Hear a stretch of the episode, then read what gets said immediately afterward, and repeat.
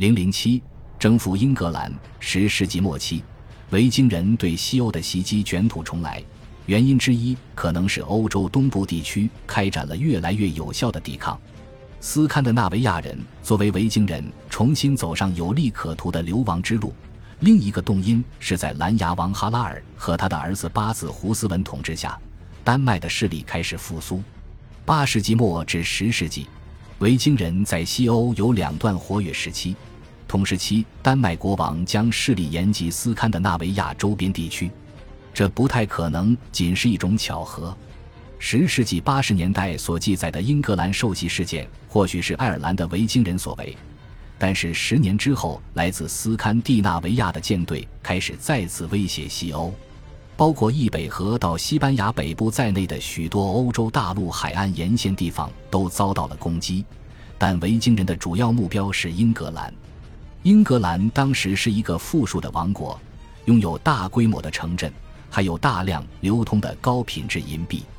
维京人很快就发现，不管以金钱换来的和平有多么短暂。国王埃塞尔雷德统治下的英格兰人都能够并且非常乐意为和平付出大笔金钱。公元991年后，在英格兰有几支独立进行袭击的维京人军队，他们首领的名字在盎格鲁撒克逊编年史和瑞典的儒尼铭文中曾被提到。其中最重要的是八字胡斯文。毫无疑问，他在991年领导了第一次对英格兰的袭击。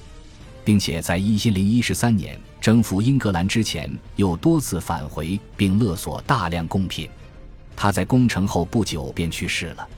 英格兰人随即找回在诺曼底流亡的埃塞尔雷德。一零一十五年，巴斯胡斯文的儿子克努特返回英格兰，索要他父亲曾赢得的权利。第二年年末，国王埃塞尔雷德去世后，克努特被英格兰人承认为国王。虽然丹麦人对英格兰的征服并没有终止维京人的威胁，但是克努特所训练的舰队的确起到了有效的威慑作用。一零一八年，三十艘海盗船的船员被杀，此后再没有相关的袭击报告。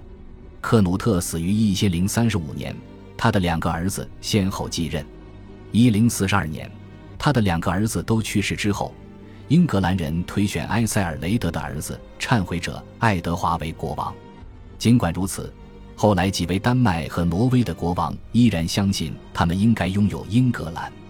许多斯堪的纳维亚人甚至乐意鼓励这种野心，即便不能成功征服，他们也希望至少能有机会去英格兰敛财。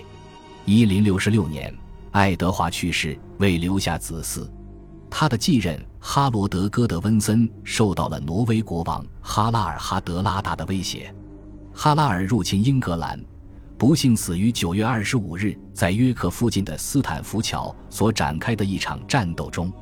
三周后，哈罗德·戈德温森也死于在黑斯廷斯附近同诺曼底公爵威廉的交战中。诺曼底公爵在圣诞节这一天加冕为英格兰国王。然而。